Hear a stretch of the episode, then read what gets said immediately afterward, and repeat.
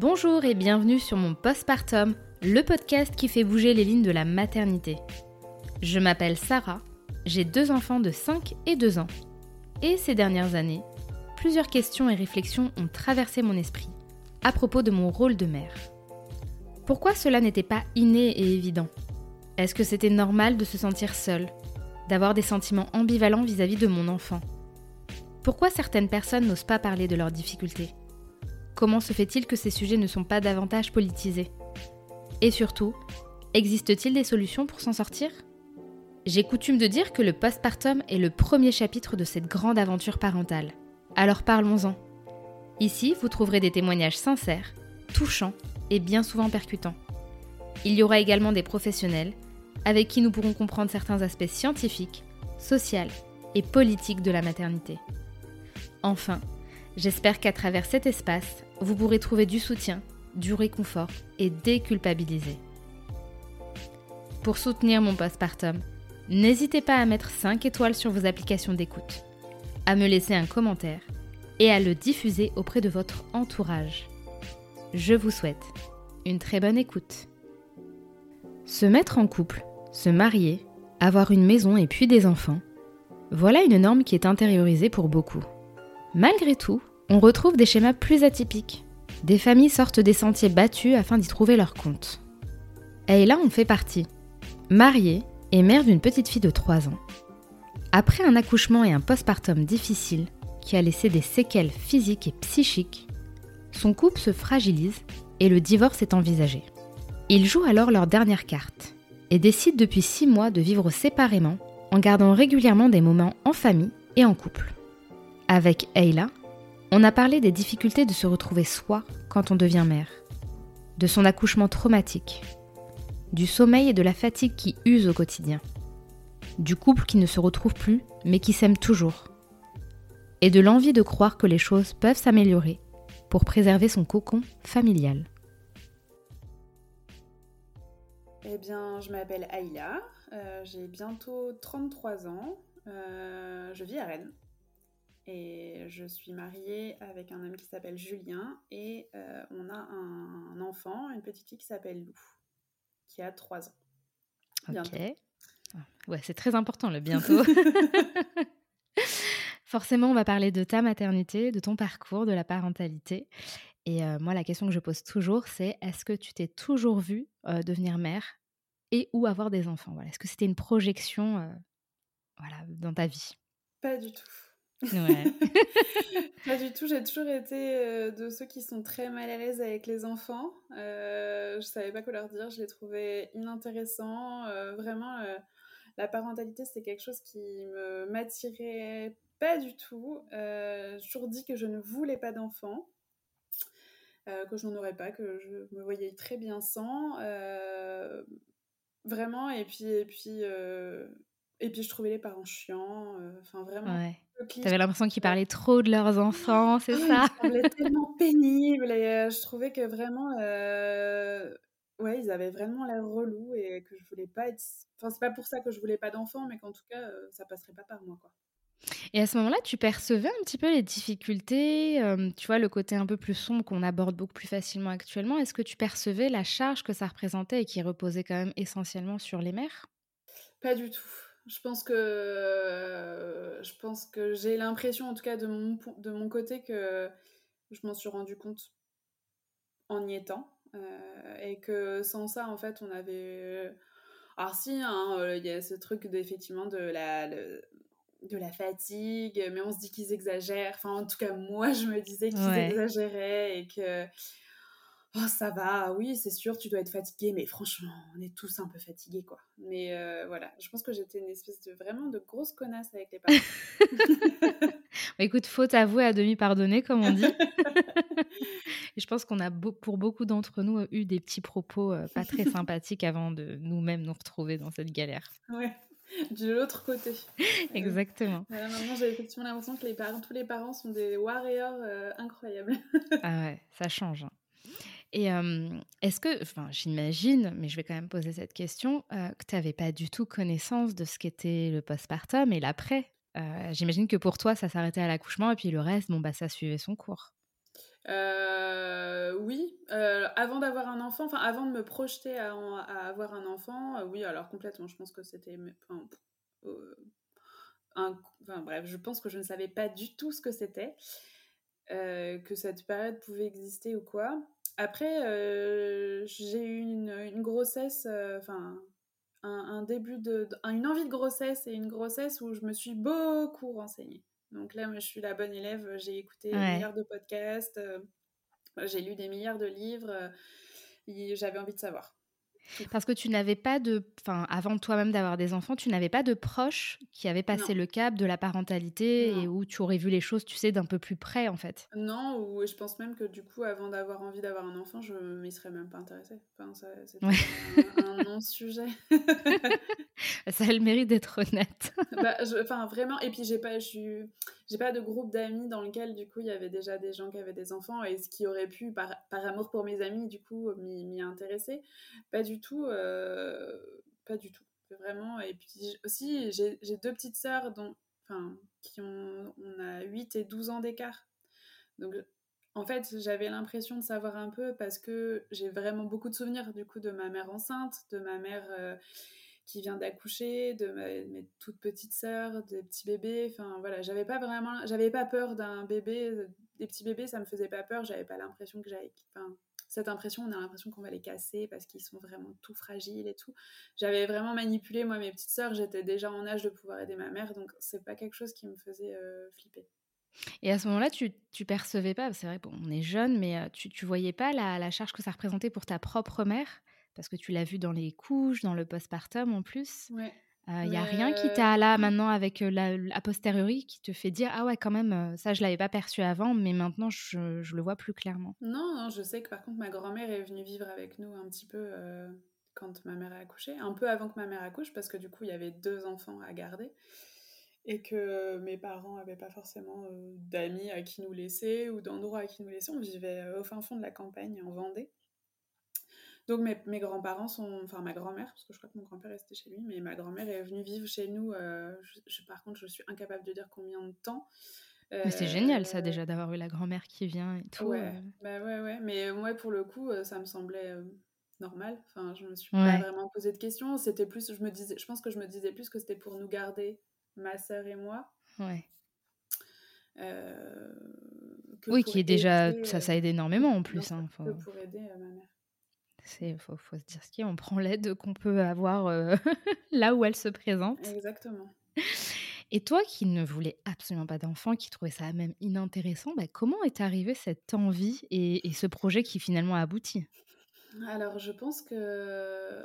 Alors quand j'ai rencontré mon conjoint, lui, il était à 90% sûr de ne pas vouloir d'enfant. Ah, c'est intéressant. Donc lui aussi était dans cette projection-là. Ok. Ouais, et, et euh, je sais pas comment. Euh, il en est venu à me dire qu'en fait, il avait envie d'avoir un enfant. Et moi, je me suis dit euh, que si je le faisais pas, j'allais enfin que si je le faisais pas, j'allais regretter. Et après, c'est comme un truc qui s'est planté dans ma tête, une espèce de graine. Euh, et je me suis dit, mais en fait, j'ai envie d'avoir un enfant. C'était presque, là, pour le coup, c'était presque viscéral. Et en même temps, c'était presque, un, c'était quand même un cheminement parce qu'on a beaucoup réfléchi. Est-ce que je sais pas, est-ce que écologiquement parlant, c'était quelque chose aussi qui, euh, qui faisait sens, euh, vu le, chemin que prenait euh, l'humanité? Est-ce que vraiment on avait envie de rajouter une couche avec un enfant? Quelle allait être sa vie? Quelle allait être sa en même temps, on s'est dit que euh, si, toutes les personnes, euh, si toutes les personnes ayant une conscience écologique et une conscience de cette humanité pourrie ne faisaient pas d'enfants, il allait rester que les cons qui faisaient des enfants. Et du coup, c'était vraiment la fin de tout. Histoire de remonter le niveau, c'est ça, Je sais pas, hein, c'est peut-être très prétentieux de dire ça, mais... Euh, bah, il faut bien se trouver des raisons aussi. Hein, oui, ça. Et puis je pense aussi euh, cette, cette, cette, idée un peu comme quoi c'est un enfant, c'est l'aboutissement de l'amour, c'est le, fruit de l'amour et, et que c'est un peu le... Enfin, même si a posteriori, je sais que non, qu'on peut très bien s'aimer sans avoir envie d'avoir un enfant et sans... Euh, mais là, en tout cas, ça faisait sens. Et, euh, et on s'est dit, banco, allons-y. Ce, ce, ce, temps de réflexion a duré combien de temps? Je sais pas, je dirais peut-être une petite année. Ouais. Bah quand même, vous avez pris le temps de discuter, de retourner Ah le oui, on truc un pas peu dans pressés tout. en même ouais. temps. Moi, j'avais, j'avais 20... enfin, à l'époque, j'avais 29 ans, donc euh, moi, je n'étais Oui. pas pressée. Tranquille, quoi. Ouais. Je venais d'ouvrir une librairie, donc euh, je- la librairie, elle a ouvert en, je l'ai ouvert en 2017. Euh, 2018, on se mariait. 2019, j'avais un enfant. Donc euh, c'était en même temps, euh, il fallait prendre ce temps de réflexion parce que la librairie était toute jeune et ça voulait dire partir, euh, ça voulait dire euh, laisser mon associé toute seule, ça voulait dire euh, Oui, parce enfin, que c'est toi qui gères cette librairie, tu n'es Ouais. pas employé, donc ça, forcément, quand on se lance dans la parentalité, ça impacte nos, Ouais. nos ambitions et, et ce qu'on fait au quotidien professionnellement. Ouais, c'est ça. Et puis, puis la librairie était vraiment toute jeune, donc est-ce qu'elle allait, comment allait vivre mon associé le fait que je m'en aille pendant plusieurs mois? Est-ce que Mm. ça allait aller pour elle? Est-ce que, est-ce que la librairie marchait suffisamment pour que je m'absente euh, Mm. et qu'on puisse embaucher quelqu'un? En- Ouais, enfin, voilà, tout- toutes ces dynamiques ouais, qu'on ne voit pas forcément euh, Ouais. en amont, mais qui se présentent à nous et, et qui ne sont pas forcément évidentes à gérer. Et donc, du coup, bah, j'imagine que si tu as une fille, c'est que tu es tombée enceinte. Hein Oui, Euh, assez vite en fait, même si euh, pour moi c'était une éternité. c'est vrai? Ça a pris combien de temps sans indiscrétion? Euh, alors je pense que du coup, en fait, je me suis fait, j'avais une, j'ai eu une petite opération de l'utérus en août. J'avais un utérus qui en forme de cœur avec un espèce de petit crochet en fait en haut qui pouvait créer une, des fausses couches tardives. Donc j'ai décidé de me faire opérer en préventif. Et le temps que j'ai le droit de lancer la machine, je pense on devait être en octobre. Novembre, rien du tout. Décembre, décembre moi je suis dans le fond du trou au niveau du travail, donc je pense qu'il n'y a même pas eu un essai. Euh, janvier, rien. Là, je commence à être désespérée, alors qu'à posteriori, c'est vraiment n'importe quoi parce que c'est très court. Et février, je tombe enceinte pendant notre euh, lune de miel où on est parti au Canada. Ah, Donc, tout était aligné Voilà. pour... euh, forcément. Et c'est vrai que je, je- maintenant que je- j'ai ce podcast et que je discute beaucoup avec des mamans, on, on panique vite quand Ouais. quelques cycles passent. Mais en réalité, je crois qu'il faut bien huit mois, voire un an. Enfin, c'est une moyenne. ouais, ouais.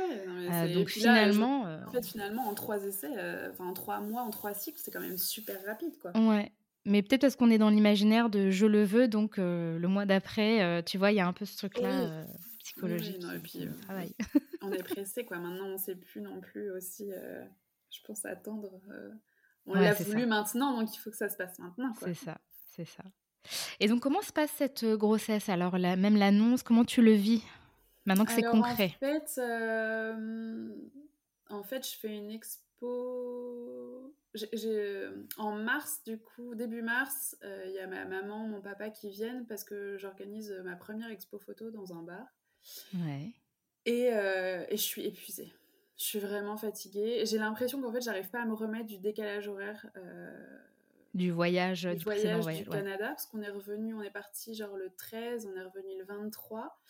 Et ce qui est marrant, c'est que genre le lendemain, enfin je sais exactement quel jour du coup je suis tombée enceinte, et le lendemain, je me souviens que je suis allongée dans le lit. On est au Canada, du coup je suis allongée, je me réveille et j'ai la tête qui tourne. Et je me dis c'est quand même très bizarre d'avoir la tête qui tourne là comme ça, allongée, alors que je viens juste d'ouvrir, enfin de me réveiller. Bon voilà, les choses se passent.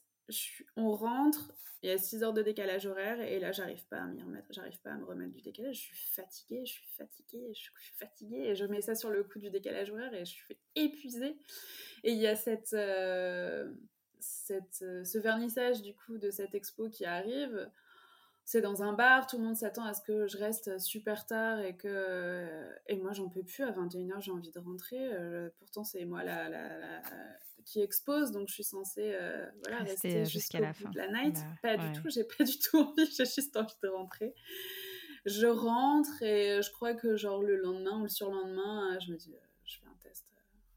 Ah, donc, tu avais quand même test. cette idée sous-jacente que ça pouvait être Bah, vu aussi... qu'on euh, essayait, je pense que j'avais ouais. j'avais j'avais j'avais acheté plein de tests, tu vois, en, en disant euh, au cas où. Et du coup, je crois qu'il fallait le faire le matin, mais j'étais trop pressée, donc je l'ai fait le soir. J'étais toute seule chez moi, j'attendais que mon mec rentre et il rentre et du coup, je lui ai dit que j'étais enceinte. On était tous les deux très très contents. Ouais. Et le lendemain matin, on commençait les nausées. Ça, je trouve ça incroyable parce que juste avant, du coup, j'étais juste fatiguée. Et le lendemain matin où je le savais que j'étais enceinte, ça y est, j'ai dû descendre du bus tellement je me sentais mal. Alors, j'ai jamais vomi pendant mon premier trimestre, mais je suis, euh, je suis hémétophobe, ce qui veut dire que j'ai la phobie de vomir. Oui, mais je suis Enfin, je, Ah bah. je- je comprends. Ah, mais écoute, du coup, euh, la première, le, ce premier trimestre, euh, il fallait pas me parler de nourriture. Je pouvais pas ouvrir Instagram parce que on est très. De, on aime beaucoup cuisiner, parler de nourriture. C'est vraiment un truc qui nous lie et qui nous a porté une, enfin, une grande partie de notre relation. Et là, euh, il fallait plus qu'il me parle de nourriture. Il fallait plus m'en parler. Je pouvais plus manger. Il pouvait plus rien me cuisiner parce que j'aimais plus rien. Je l'ai assez mal vécu. hein. Enfin, en fait, globalement, moi, ma grossesse, je l'ai pas très bien, j'ai pas très bien aimé. Parce que tu te sentais euh, comment? C'est, c'est- Quel était ton Bah, rapport par rapport au fait qu'il y avait la vie qui se, voilà, qui alors se ça, travaillait en toi? ça, je pense que je trouvais ça assez fascinant. Euh, j'ai toujours, enfin, j'ai tout de suite trouvé ça assez fascinant. J'ai trouvé ça même complètement hallucinant. Euh, mais je me sentais, euh, je me sentais vraiment diminuée euh, physiquement. J'avais plein de douleurs partout, les douleurs ligamentaires, mal au dos, des remontées acides, ces nausées qui heureusement sont passées au bout du premier trimestre, mais où j'avais quand même perdu euh, 6 kilos pendant ce premier trimestre.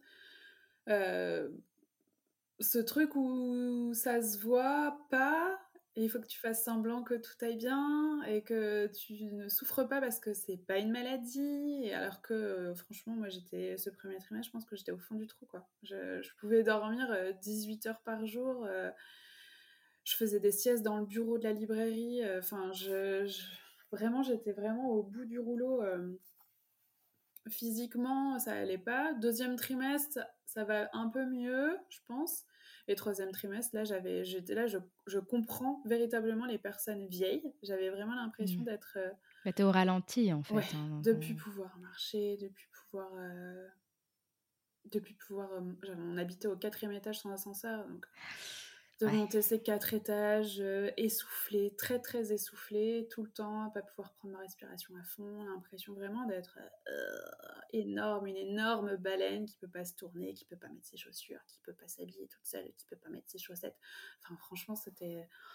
Non, j'ai pas kiffé. Pas kiffé du tout. Et, et- et- et la suite, du coup, l'accouchement, est-ce que ça a été euh, à la hauteur de tes projections, de tes exigences? Alors, Est-ce que même tu avais euh, travaillé là-dessus? Parce que c'est vrai que l'accouchement, euh, on travaille Alors en beaucoup fait, là-dessus, quoi. ouais. euh, je- j'ai hum, j'ai eu une énorme chance, c'est que à Rennes on a une filière qui s'appelle la filière parenthèse, qui est une euh, comme une maison de naissance euh, dans une clinique qui s'appelle la clinique de la sagesse. Euh, et en fait, cette filière fait qu'on a un- ce qu'on appelle un accompagnement global, c'est-à-dire Mhm. qu'au quatrième, quatrième ou cinquième mois, on est pris en charge par euh, un groupe de sages-femmes, un groupe de six sages-femmes, Mhm. euh, pour tous les rendez-vous, pour toute la prépa, jusqu'à l'accouchement. Et ce sera forcément l'une de ces six sages-femmes qui sera là pour notre accouchement. Donc on Ah, les connaît. cool. On les connaît déjà depuis plus, enfin presque six mois. Euh, c'est par contre c'est une filière du coup physiologique. Il n'y a pas de péridurale. On est euh, vraiment dans la physiologie de l'accouchement. Mais moi, je vraiment, je voulais cet accompagnement global. C'était, je pense avoir entendu toutes ces histoires de violences gynécologiques, de violences obstétricales, d'avoir, euh, d'avoir euh, moi-même aussi parfois eu des, des réactions pas du tout bienveillantes de la part des professionnels de santé. J'avais pas envie que là on vienne me saouler dans un moment où j'étais de grande vulnérabilité. Et j'avais lu un, sur Instagram euh, un récit d'accouchement d'une fille euh, qui est libraire aussi dans une autre librairie à Rennes qui avait accouché à parenthèse. Et euh, je me suis dit, mais c'est ça en fait que je veux. C'est ça que je veux. Et je me suis inscrite et j'ai eu la chance d'avoir une grossesse du coup non, enfin, sans complications pour pouvoir être admise du coup à parenthèse. Parce que c'est hyper sélectif. Enfin, du coup, il faut avoir Ah oui, ils prennent pas de risques, euh, hein, mais parfaite euh, sûr, sur ouais. le papier pour, euh, pour pouvoir être prise. Et quelle chance, franchement, je... quelle chance d'avoir eu cet accompagnement. Les, enfin, les sages-femmes sont d'une bienveillance incroyable. Euh, elles se sont battues pour ouvrir ce, pour ouvrir cette filière physio et franchement, enfin, je, voilà, c'est un vrai cocon. on peut boire du café, il y a des petits fauteuils pour la salle d'attente, il y a des tas de livres, il y a Enfin voilà, la prépa physio aussi, on nous explique vraiment comment, comment ça marche, comment, comment fonctionne notre corps, comment ce mmh. qui va se passer, toutes les hormones qui sont en jeu. Enfin vraiment, voilà. On nous a fait visiter aussi les salles d'accouchement pas physio pour que si jamais on doit être transféré, en fait, qu'on prenne pas peur. Mais c'est bien d'envisager tous les cas de figure et de pas. Parce qu'effectivement, on peut être transféré si on veut la péridurale au bout d'un moment euh, et qu'on qu'on veut absolument la péridurale, il faut être transféré du coup. Alors, transféré, c'est un grand mot, hein, c'est le bout du couloir, donc euh, c'est vraiment pas loin. Euh, voilà, donc cet accompagnement vraiment super, je très contente. Et l'accouchement, Vaste sujet ouais, vaste sujet. Puis je suis... En fait, c'est marrant quand du coup on parle de mon accouchement ce matin. Mais en fait, ce matin, j'avais une échographie euh, à faire à cette clinique. Et en fait, la porte d'à côté, c'était la... la, porte de la filière parenthèse. Et j'ai senti que émotionnellement, il se passait un truc et je me suis dit, faut trop que j'aille les voir. Et du coup, je suis rentrée et il y avait les deux salles d'accouchement grandes ouvertes, il y avait personne. Et il y avait une sage-femme dans un coin. Elle m'a vue, je l'ai vue, je me suis mise à pleurer, mais toutes les larmes de mon corps, j'arrivais pas à m'arrêter de pleurer. Je crois que j'ai même pas pu lire son badge pour euh, me souvenir de son prénom. Mais elle m'a dit qu'elle se souvenait de moi, je me souvenais d'elle. Ça fait trois ans et du coup j'étais euh, hyper émue parce que du coup cet accouchement a été euh, très compliqué pour moi. je pense que du coup c'est vraiment même... Enfin, un psychologue ensuite m'a dit que j'avais vraiment eu un, un accouchement traumatique. Ouais.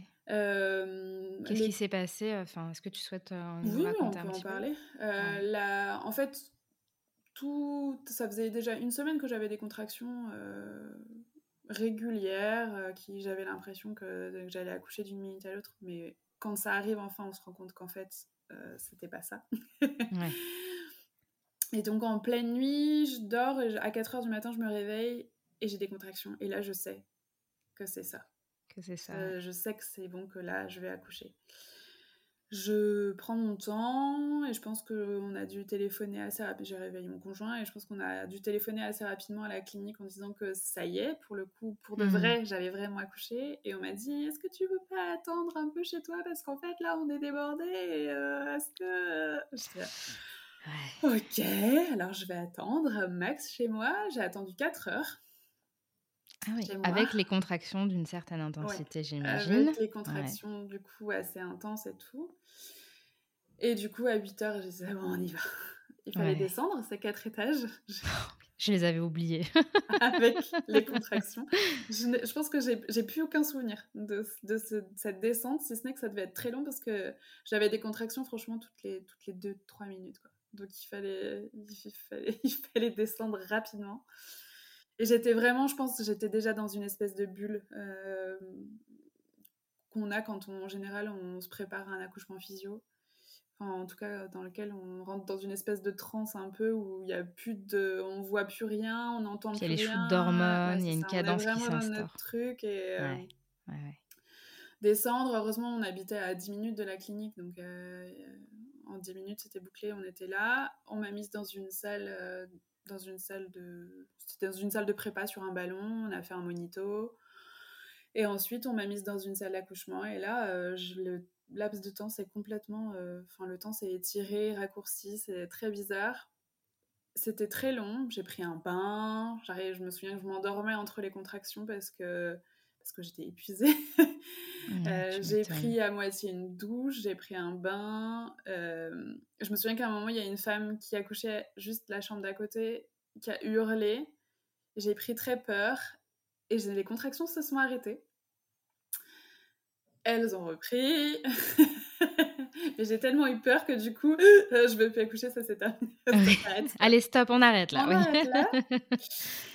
Et, euh, et, voilà, et en fait, elle descendait pas, elle descendait pas. on me dit, bah, t'as pas envie de pousser Je pas du tout.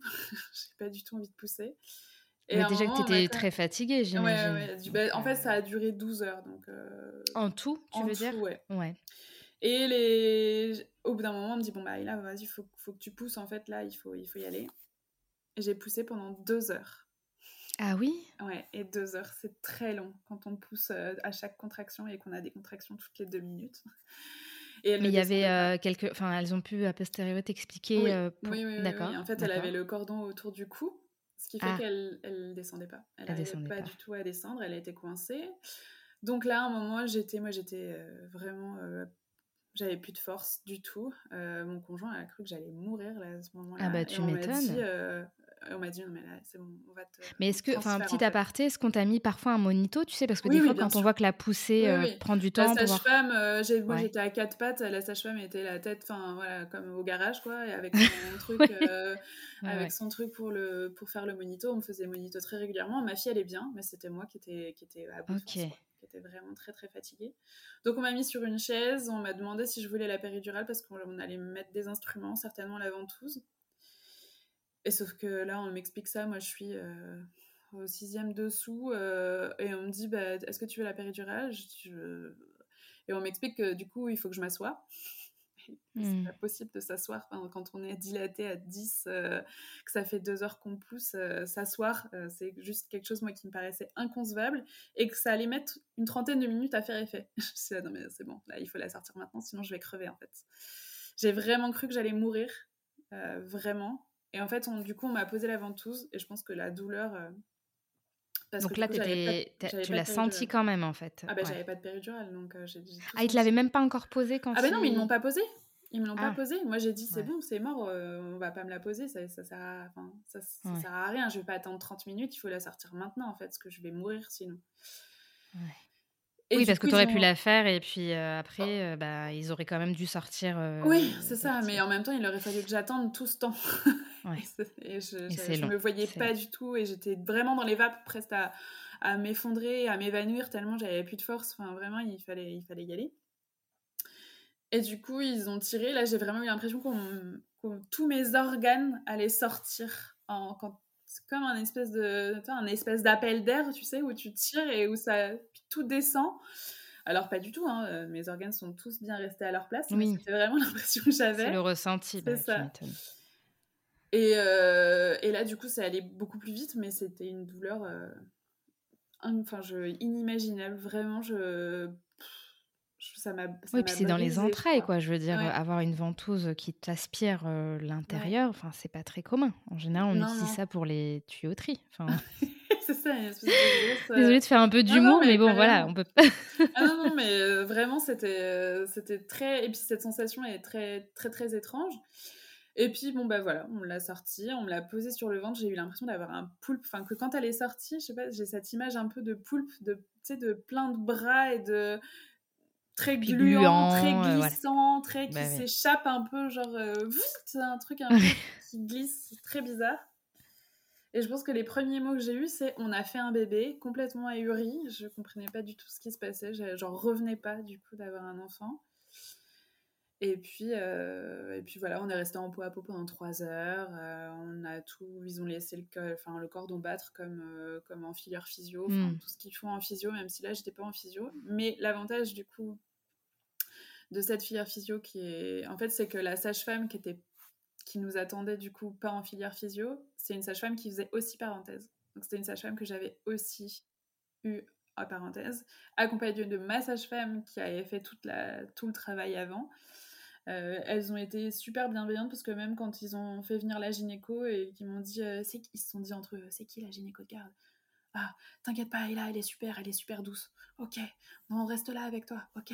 Enfin, vraiment, il y a une bienveillance incroyable jusqu'au bout. Euh, Un truc très enveloppant en fait. Ouais, ouais, ouais, vraiment. Ça c'est cool. Et, heureusement parce qu'effectivement, vu la vu l'accouchement vu les difficultés que j'ai rencontrées même après, heureusement qu'il y avait ça. Oui, donc finalement, tu étais dans un cadre euh, hyper enveloppant, hyper rassurant et, euh, et vu l'accouchement que tu as traversé, mmh. euh, c'était plus que nécessaire, j'imagine. Oui, je, et après coup, je me dis que pour rien au monde, j'aurais envie d'accoucher ailleurs. S'il fallait refaire, je referais pareil. Ouais. Mmh. ouais c'est comme un petit village. Ouais. Ouais, ouais, tout le monde se connaît et et même là, quand j'y suis allée ce matin, et du coup, c'était une sage-femme que sage-femme que j'avais vue, je sais plus quand, pendant ma prépa, pendant les rendez-vous, pendant les Mhm. fausses alertes. Enfin voilà, elle était aussi très émue de me voir et euh, enfin voilà, c'est très. Elles arrêtent pas de dire qu'en même temps qu'on peut passer quand on veut, même si ça fait des années qu'on a accouché et qu'il n'y a pas de souci. C'est Elles sont génial, très ça. contentes de nous voir et tout. Donc euh, ouais, ça fait une espèce de petite communauté euh, vraiment cool. Donc là, à ce moment-là, tu es en postpartum. Est-ce que tu le réalises? Est-ce que tu avais eu des infos, toi qui me disais plus précédemment que tu étais une bonne élève Est-ce que tu avais eu des lectures à ce sujet-là? Alors, pas au sujet du postpartum. Euh, après, j'avais, je pense, écouté tous les épisodes de Bliss, donc euh, j'avais quand même quelques, quelques notions.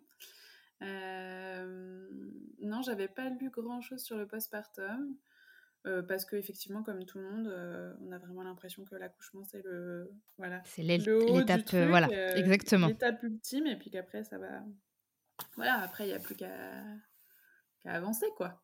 Ouais. Et comment ça s'est passé pour toi? Parce que tu sors quand même d'un accouchement bah, douloureux, très épuisant, à la limite du traumatisme. Comment tu, te, perçois là maintenant à posteriori si, tu peux m'expliquer euh, émotionnellement Est-ce que tu réalises que tu as un enfant euh, qui est très dépendant en plus de toi? Euh, non, alors c'est une inconnue pour moi, je sais pas qui c'est, cette personne. C'est une petite personne hein, que je trouve pas jolie parce qu'elle a, elle a le menton, euh, elle a un- comme elle est restée coincée euh, dans mon ventre. Enfin, en fait, je pense que elle s'est placée dans mon ventre d'une manière particulière où elle avait le menton euh, coincé. Ah, Ce qui fait que déjà l'allaitement a été difficile à mettre en place pour ça, parce qu'elle pouvait pas bien téter. Euh, et puis moi, euh, là, je, je suis juste fatiguée en fait. J'ai juste envie de, de dormir. J'ai fait un baby blues euh, monumental du coup à la maternité. C'est pareil à cette matin. Enfin, là-bas, on nous, c'est qu'on nous, on nous dit pas de partir au bout de trois jours en fait. On nous dit qu'on peut rester autant de temps qu'on veut. Ah ouais, c'est vrai Ah, c'est cool. Je suis restée Mais euh, en termes de logistique, enfin, ça se gère, euh, ça arrive que des, des, des mères, euh, éventuellement des pères, restent une semaine, voire plus? Moi, je suis restée cinq jours. Ok. Parce que mon allaitement était compliqué, parce que moi ça allait pas très bien, donc du coup on m'a pas jeté dehors du tout. Euh, et puis euh, du coup au bout de ce, au troisième jour, euh, eh ben je crois que cette fameuse nuit Java là qu'on appelle la nuit Java où les, les enfants dorment pas du tout. moi je pense que j'étais à bout de nerfs vraiment. Je pouvais pas la toucher, je pouvais pas, j'avais pas envie de la voir, je pouvais pas la toucher, vraiment ça me j'en pouvais plus. Euh, je pense Ça faisait que beaucoup en peu de temps. Ouais, puis ça faisait beaucoup de douleur. En fait, il y a eu la douleur de l'accouchement, après il y a la douleur de la délivrance, dont on parle pas beaucoup, mais ça fait mal. Euh, la douleur des tranchées aussi, parce qu'à chaque fois qu'on met le bébé au sein, du coup, euh, on a des contractions utérines très fortes qui font mal. Et puis la douleur de cet allaitement qui m'a tellement fait, qui m'a fait des crevasses. J'ai saigné, à la, enfin, j'ai saigné en pas très longtemps, hein, parce que j'étais à la maternité et que ça, ça se passait pas bien du tout. Et là, du coup, je, suis sortie. Je suis sortie de la chambre, j'ai laissé mon conjoint et ce bébé qui hurlait. Je suis partie et je me suis dit, qu'est-ce que je vais faire? J'avais juste envie de fumer 1000 clopes alors que je, fume pas beaucoup. J'avais très envie de. Je sais pas, je, suis, par, je suis sortie, on était au mois de novembre, je suis sortie faire un tour dehors dans le froid, histoire de. je pleurais et puis je me suis retrouvée comme de par hasard, du coup, devant, euh, devant parenthèse, devant cette porte où on nous dit toujours, mais n'hésitez pas à venir si ça va pas et tout. Et j'y suis allée et forcément, il y avait du coup l'une des sages-femmes avec qui j'allais coucher. voilà. Avec qui qui a pris le temps, elles n'étaient pas occupées, donc euh, on s'est mises dans une des salles et puis on a discuté, j'ai chialé. Une autre sage-femme est arrivée et on a discuté, j'ai chialé tout ce que je pouvais, je pense que j'y suis restée bien une heure. Et puis, euh, et puis ça allait mieux, je suis remontée, la sage-femme m'a dit, euh, bah, dès que je finis mon service, je viens te voir dans ta chambre. Euh, elle a fini son service, elle est venue me voir dans ma chambre, on a rediscuté. Enfin, encore une fois, cette espèce de cocon de bienveillance et ce, ce cet enveloppement euh, hyper, hyper, euh, hyper doux en fait. Euh, donc voilà, ça je pense que ça a beaucoup aidé. Donc voilà, je suis repartie. Je pense que j'ai mis un long moment à me dire que j'étais attachée à ma fille, que j'étais que je l'aimais, parce que je pense que je lui en voulais terriblement de m'avoir fait mal.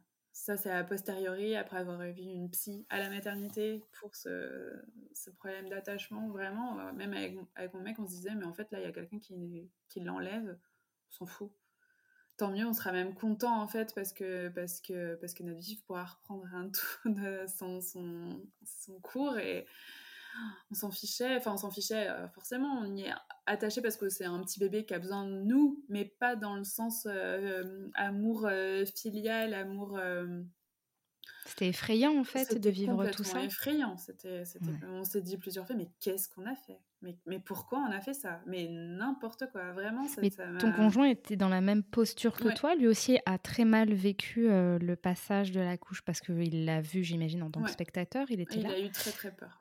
Il a eu très très très très très très très peur. Euh, et lui aussi, ça lui faisait bizarre de voir bah, un enfant, euh, voilà, concret. Oui, oui. Il a eu du mal à se percevoir, euh, à se voir père, lui aussi? Ah, Je pense qu'il a mis encore plus longtemps que moi. Mmh. Je dirais bien plus, ouais, je sais pas, 3-4 mois, 4 mois au moins. Et qu'est-ce qui était difficile pour vous dans les premiers mois, ouais, voire même carrément les premières semaines? C'était tout, tout, tout ce qui fait qu'en fait un enfant, c'est, c'est pas évident, que ce soit ultra dépendant, que le rythme change. Alors, je pense que la fatigue, hein, parce que du coup, euh, mmh. Euh, ma fille a dormi sur moi pendant les trois premiers mois de sa vie. Donc je dormais assise, elle dormait sur moi, donc euh, je devais dormir sur des plages de, je sais pas, une heure, une heure et demie, 30 minutes, comme ça, hmm. toute la nuit. Après, elle n'était pas particulièrement pénible hein, la nuit, elle bougeait très peu, elle, elle, grognait, elle faisait comme un petit cochon, euh, les cochons qui fouinent un peu dans la terre pour, eh ben, elle cherchait le sein et elle se rendormait et voilà. Mais moi, j'étais pas dans une posture. Euh, si je la posais, elle hurlait, elle pleurait. Je pouvais pas la poser. On pouvait pas la poser. C'était toujours, elle fallait toujours, toujours, toujours qu'elle soit dans nos bras. Donc ça, euh, ça, je pense que tu passes d'un moment où euh, tu vis ta vie tranquille et à ce que tu puisses pas faire pipi sans que cet enfant pleure, à ce que tu puisses pas le poser, pas prendre de douche, pas cuisiner, pas manger chaud parce qu'il faut que tu sois en mouvement. Euh, je me souviens d'un repas où je mangeais euh, en faisant des petits, des petits bercements, elle dans, dans, dans l'écharpe et, euh, et, faire ça, et manger debout en bougeant et, de monter la poussette parce qu'on n'en pouvait plus dans l'appartement, voir la rouler dans l'appart. Vraiment, ça, je pense que c'est le plus c'est le plus dur et puis en même temps on ne sait pas pourquoi elle pleure. Est-ce qu'elle a mal? Est-ce que est-ce que c'est grave? Est-ce qu'elle va mourir? Ouais, c'est ça. c'est c'est et puis même c'est les, les, tout petits on ne parle pas beaucoup mais enfin moi j'étais du coup je faisais d'hypervigilance j'étais obligée de dormir quand je dormais. Quand c'était mon conjoint j'étais obligée de dormir avec des boules caisses sinon les moindres petits bruits que fait ces petits bébés. Ils sont petits mais ils font des bruits tout le temps et nous comme on est en hypervigilance on, en hypervigilance pardon on peut pas dormir donc, euh, je pense que le manque de sommeil, ça rend zinzin. Et on n'a pas dormi pendant 18 mois. Donc, euh, ça, je pense que ça. Mais elle avait un problème euh, comme elle a un petit peu reflux. Ouais, ah oui, voilà. Un RGO vraiment assez sévère. Elle a même fait une oesophagite. Enfin, vraiment. J'ai été aux urgences mille fois. C'est vraiment, c'était. Euh, c'est vrai qu'on en parle, enfin on en parle, mais on, ne se rend pas compte de l'impact que ça a dans, dans les débuts d'une famille en fait, De mm. de pas dormir, d'avoir un enfant qui est en souffrance, il le fait pas exprès et il n'y a pas de solution immédiate. Parfois il y a des traitements. on nous croit assez peu. Hein.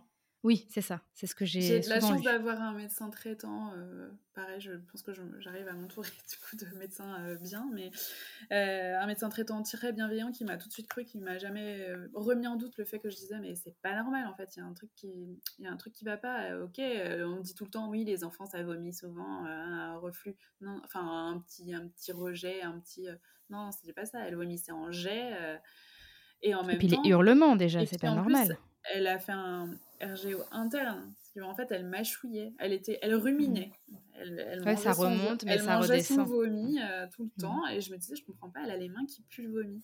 Et en fait, elle mettait les mains dans sa bouche quand ils sont tout petits. Mmh, et, bien sûr, et du coup, elle, elle, sentait le vomi. Je, et au bout d'un moment, on a fini par me croire et me donner le traitement adéquat. Mais on a été, je sais pas, trois fois aux urgences. Et euh, non, non, mais tout va bien. Ah, c'est bien quand même non, en fait, euh, cet enfant a mal. ouais, et puis l'enfant a mal, il est pas bien, vous, vous êtes pas bien, puis ça fait cercle vicieux et, ça puis accentue. Après, on euh, s'engueule, et enfin, bref, dans le couple aussi, hein, ça c'est. on parle du baby clash, euh, oui, clairement, on a toujours l'impression que notre couple va être plus fort, et plus, euh, plus vaillant que les autres, et que nous, ça ne nous arrivera pas, mais tu parles.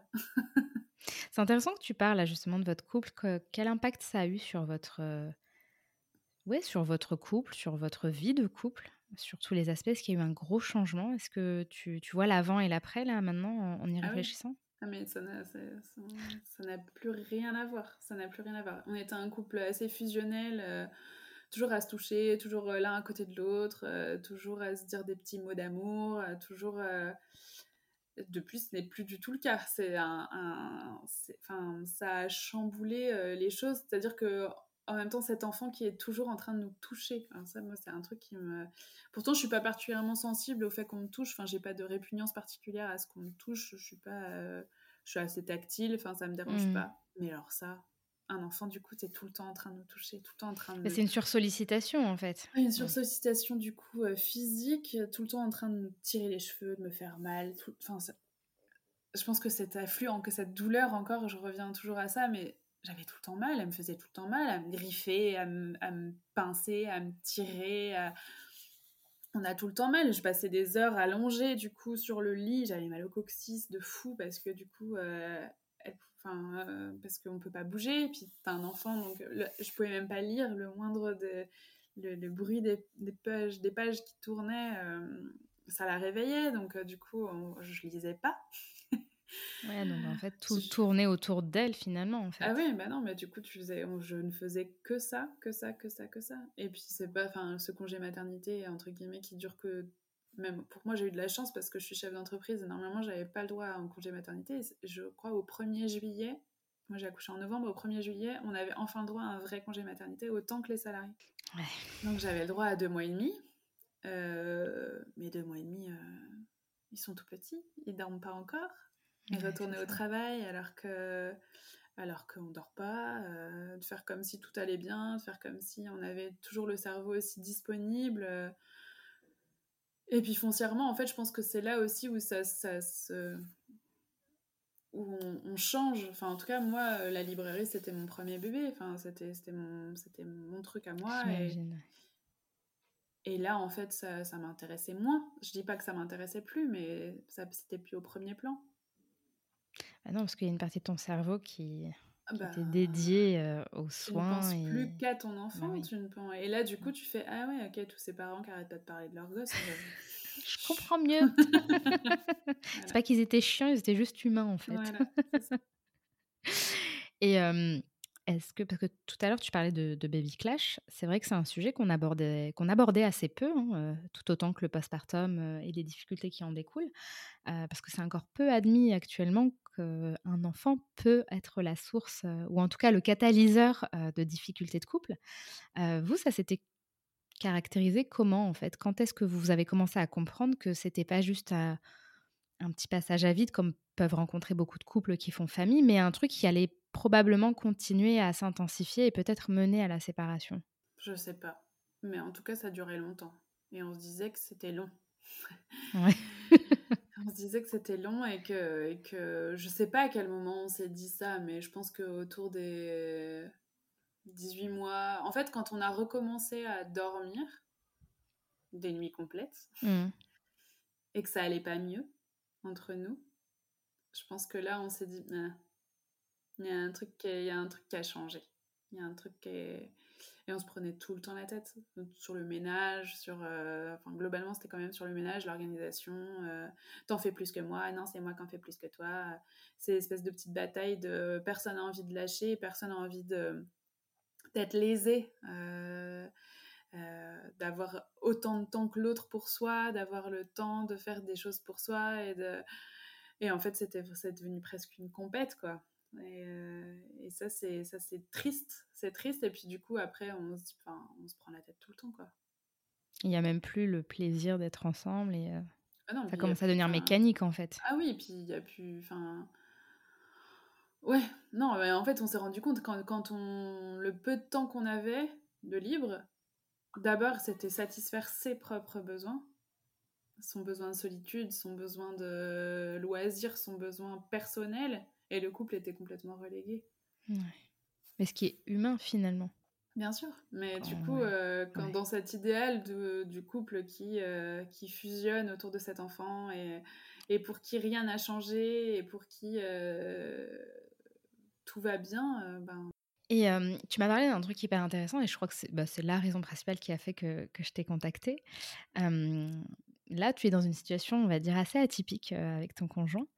Et j'aurais bien aimé que tu nous en parles. comment vous en êtes arrivé là? En tout, cas, le cheminement qui a fait que vous êtes arrivé à prendre cette décision. Quelle est cette décision et ce qu'il en est actuellement? Donc, je vais te laisser vraiment libre cours pour nous raconter ça. mais je trouve que c'est quelque chose de très intéressant. Eh ben, en fait, du coup, depuis le mois de mai, on a décidé de ne plus vivre ensemble. Donc, en fait, euh, euh, c'est un cheminement un peu long, mais à partir de quand on a commencé à se mettre ensemble, euh, l'idée du couple libre parlait beaucoup à mon conjoint. Moi, pas du tout. Ça te faisait peur? J'y voyais pas d'intérêt. Ouais. Et en même temps, je pense que ça me fait très peur sur ma, de ma confiance en moi, de ce que ça veut dire aussi de la confiance que je peux avoir en, en moi, en mon corps, en mes, Enfin voilà, ça m'attirait pas, j'avais pas envie de creuser vraiment. Euh, donc au départ, quand on se voyait, c'était assez épisodique, donc la question du couple s'était même pas posée. Quand la question du couple s'est posée, il m'a dit bah moi j'aimerais bien. Je dis oui oui parce que bon c'était le début et que ça me posait pas trop de problèmes. Et puis au bout de quelques mois, j'ai dit qu'en fait non, ça me plaisait pas du tout. Et je me suis dit que voilà, moi ça allait être la fin de notre couple parce que bah voilà, c'était la condition et que moi ça me convenait plus, donc ça allait se terminer. Et en fait, il m'a dit bah non, je préfère rester avec toi. Donc, on a commencé du coup cette relation de manière euh, ben, exclusive. Et c'est quelque chose qui revenait sur la table assez, enfin, assez souvent. En tout cas, c'était quelque chose qui lui trottait dans la tête assez régulièrement. Euh, pour lequel moi j'étais toujours pas prête, pour lequel j'avais toujours pas envie, il toujours pas de, euh, et puis là, après, après, du coup, après cet enfant, après ce baby clash géant, après, euh, je crois qu'à un moment d'une grosse engueulade, j'ai dû lancer bah, Tu veux qu'on divorce? Il m'a dit Ouais. J'ai dit D'accord. Très radical. Euh, voilà. Et du coup, on, on s'est dit Ok, bah, vas-y, on divorce. Et sauf que ça nous rendait quand même très, très, très, très triste de se séparer, parce que voilà, ça fait six ans euh, qu'on est ensemble. Et puis qu'on aime beaucoup notre famille. Euh. Ça t'embêtait de plus être une famille? Ça m'embêtait du coup de plus être une famille. Euh, et en fait, on s'est dit, bah, qu'à cela ne tienne, en fait, on a quand même qu'à rester une famille. Rien ne nous empêche du coup de, de continuer à partir en vacances ensemble, de se voir les week-ends. voilà. Et on s'est dit aussi, pour faire les choses euh, bien, on avait déjà vu une conseillère conjugale et familiale, et on s'est dit, bah, on va reprendre rendez-vous avec la conseillère conjugale et familiale, on a envie de faire les choses bien pour notre enfant, on a envie que ça se passe bien. Moi, j'avais déjà commencé à chercher un, appart. Hmm. Euh, et au bout d'un moment, elle nous dit, mais en fait, vous êtes toujours amoureux? Je dis, bah oui mais est-ce que vous ne pouvez pas trouver une autre manière du coup euh, de vivre les choses? Et, on dit, et moi je me suis dit, cette idée du couple libre était encore euh, revenue pendant cette engueulade. Mmh. Et moi je me suis dit, bah, voilà, c'est la dernière, euh, la dernière carte à jouer. Et pour moi, j'ai dit, d'accord, je veux bien tester ça, mais par contre, la, la, seule enfin il y en a d'autres, hein, mais la grosse exigence que je sais que je ne veux rien savoir, donc pour moi c'est impossible de qu'on vive ensemble. Ok. Donc, on est en couple, non exclusif, mais on vit pas ensemble. Et vous avez toujours vos temps en famille. Et on a toujours nos temps en famille, même si bon après ça dépend des périodes, mais oui. mais ça reste quand même beaucoup plus concret qu'une famille euh, lambda qui a divorcé où il y a une, une, euh, ah une garde alternée, tu vois ce que je veux dire? ouais, On se voit ça. toujours. Euh, si je suis malade et que c'est moi qui ai notre fille, j'ai trouvé un appart, on se vit à, 500 mètres l'un de l'autre. Donc, euh, hmm. vraiment, c'est facile. J'ai oublié les chaussures. Enfin, voilà, en deux secondes, c'est bouclé, quoi. Mais euh, on a choisi de, faire un, de partir sur un rythme euh, pas semaine-semaine, parce que notre fille avait deux ans et demi. de faire deux jours chez l'un, deux jours chez l'autre, trois jours chez l'un. et du coup d'alterner. Donc il y a des semaines où je l'ai deux jours et il y a des semaines où je l'ai cinq jours. Entrecoupé par les deux jours chez le papa. Et là, ça fait quoi Six mois que vous faites euh, à peu près? On est quoi au mois d'octobre? Ça fait à peu près six mois. Mmh. Est-ce que tu en tires là des avantages? Comment tu te sens par rapport à cette, cette nouvelle organisation et puis surtout se, se faire famille autrement en fait? Eh ben, alors il y a des avantages enfin, certains au fait de retrouver le plaisir de faire des choses par soi-même, pour soi-même, parce qu'effectivement, du coup, j'ai beaucoup plus de temps seul qu'avant. Parce que même quand on a du temps où on a l'impression d'être seul, enfin moi mon conjoint travaille à la maison, donc il est toujours là. ce qui fait que quand les lundis où je travaille pas, il était forcément là, mais du coup, si je voulais, j'avais envie de regarder une série No Brain, alors en soi, il allait peut-être rien me dire, mais j'avais quand même peur qu'il pense que gna gna gna. Hmm. Et si j'avais pas envie de manger à telle heure, eh ben, j'étais quand même obligée qu'on partage ce repas parce qu'on est en couple et qu'il faut partager ce repas et que c'est agréable en même temps. Hein. Mais voilà, si j'avais pas envie de cuisiner, mais quand même, on était deux et qu'aujourd'hui c'était moi qui travaillais pas, donc forcément, il fallait que je cuisine. Enfin bref. C'est une petite pression en fait, euh, insidieuse qui est là. On a toujours cette la contrainte de faire les choses par rapport à l'autre. Ça peut être parfois très agréable, mais ça peut aussi parfois devenir un peu, euh, mmh. euh, effectivement, comme tu dis, une pression.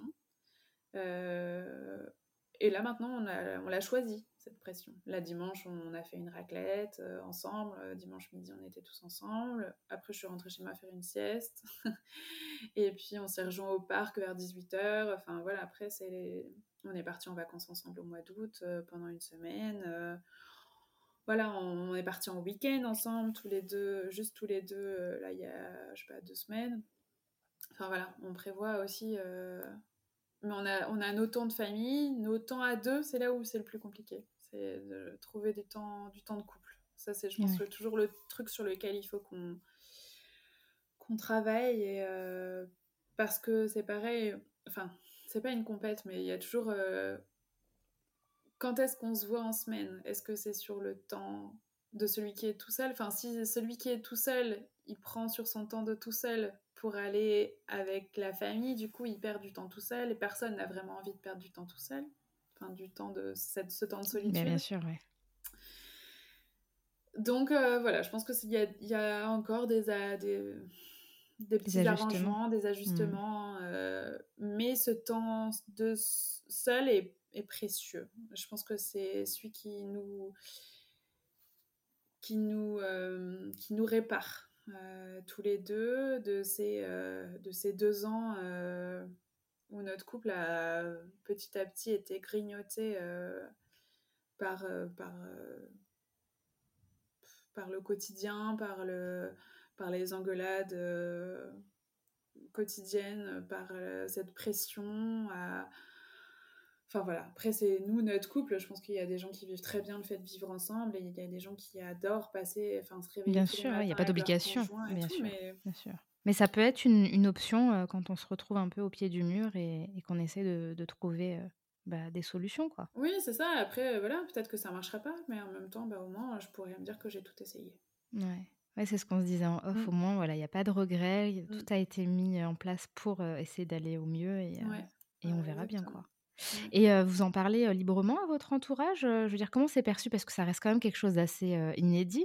Ça se fait, on en parle de plus en plus de couples qui restent mariés avec ou sans enfants d'ailleurs, mais qui choisissent de ne pas vivre ensemble pour ne pas avoir, tu sais, tout ce qui est charge mentale, pression de couple et de pouvoir garder que le bon en fait.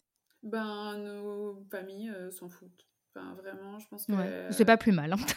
ouais, et euh, tout le monde nous a dit, bah, enfin, moi, mes parents ont dit, bah, je comprends pas, mais bon, si vous êtes heureux comme ça, et les parents de mon mes beaux-parents ont dit pareil, bah, on comprend pas bien, mais écoute, euh, si ça se passe bien comme ça, ce qui nous empêche pas, effectivement, de, de, tous se voir, enfin, de moi venir dîner le dimanche s'il y a ses parents qui sont venus le week-end, enfin, voilà. Ouais. Et toi, comment tu le vis là Est-ce que tu vois un changement par rapport, au par rapport à il y a six mois, ou voire même un peu plus? Est-ce que tu te sens mieux? Est-ce que tu sens que ça a créé une évolution en toi, un changement et une autre dynamique positive? Ben, je pense que j'ai vraiment pris goût à ce temps pour moi. je ne sais pas si j'ai changé parce que tout ça est, enfin, c'est à la fois court et long, six mois. C'est, euh, il se passe plein de choses. C'est l'été, euh, mon conjoint il est photographe, donc euh, c'est le moment où il travaille beaucoup, donc j'ai pas mal gardé notre fille. Là, ça va être ma période à moi un peu charrette parce que c'est Noël et que moi j'ai la librairie, c'est ma période hmm.